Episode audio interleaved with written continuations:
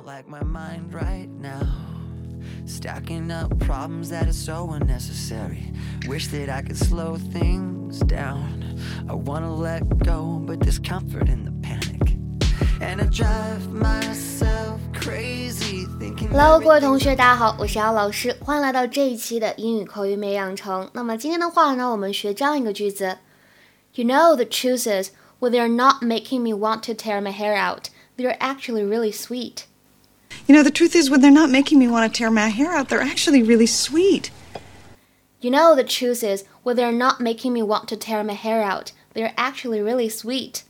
说句老实话，他们不让我抓狂的时候，还是很可爱的，还是很招人喜欢的。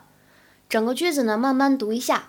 You know the truth is, when they're not making me want to tear my hair out. They're actually really sweet. You know, the truth is, when they're not making me want to tear my hair out, they're actually really sweet. You know, the truth is, when they're not making me want to tear my hair out, they're actually really sweet. 整句话呢，在朗读过程当中有这几点需要注意。Truth 和 is 放到一起可以连读，会变成 truth is。The truth is 当中咬舌音不要忘记了。然后呢，这个 want 和 to 放到一起呢，有失去爆破的现象。这个 t 只读一遍，want to，want to。然后呢，就是这个 t e a r，如果我们用它来表示眼泪，那么应该读作 tear。但是呢，如果把它当做动词表示撕裂、扯破，应该读作 tear，tear，tear my hair out。I used to run a company with 85 people, and now I can't wrangle three small boys without doping them. Talk about feeling like a failure. Lynette, you are a great mother, but let's face it, your kids are a challenge. Thank you. That's the nicest way you could have said that. You know, the truth is, when they're not making me want to tear my hair out, they're actually really sweet.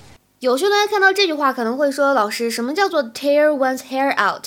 把头发都抓掉了，什么意思呢？”在口语当中用来表示非常的愤怒，或者对某件事情感到很焦躁、很焦虑。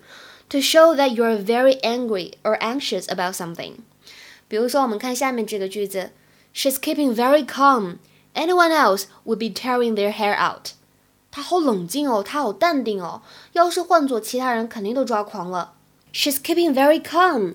Anyone else would be tearing their hair out. 那再比如说，跟大家讲一个比较类似的短语，也是跟头发有关系。我们之前呢在公众号当中讲过这样一个短语，叫做 get in one's hair。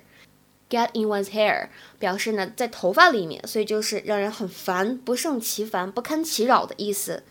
比如说看这句话，That kid practicing the drum next door every night is really getting my hair. That kid practicing the drum next door every night is really getting my hair. 隔壁每天晚上练鼓那小孩儿，真是要烦死我了。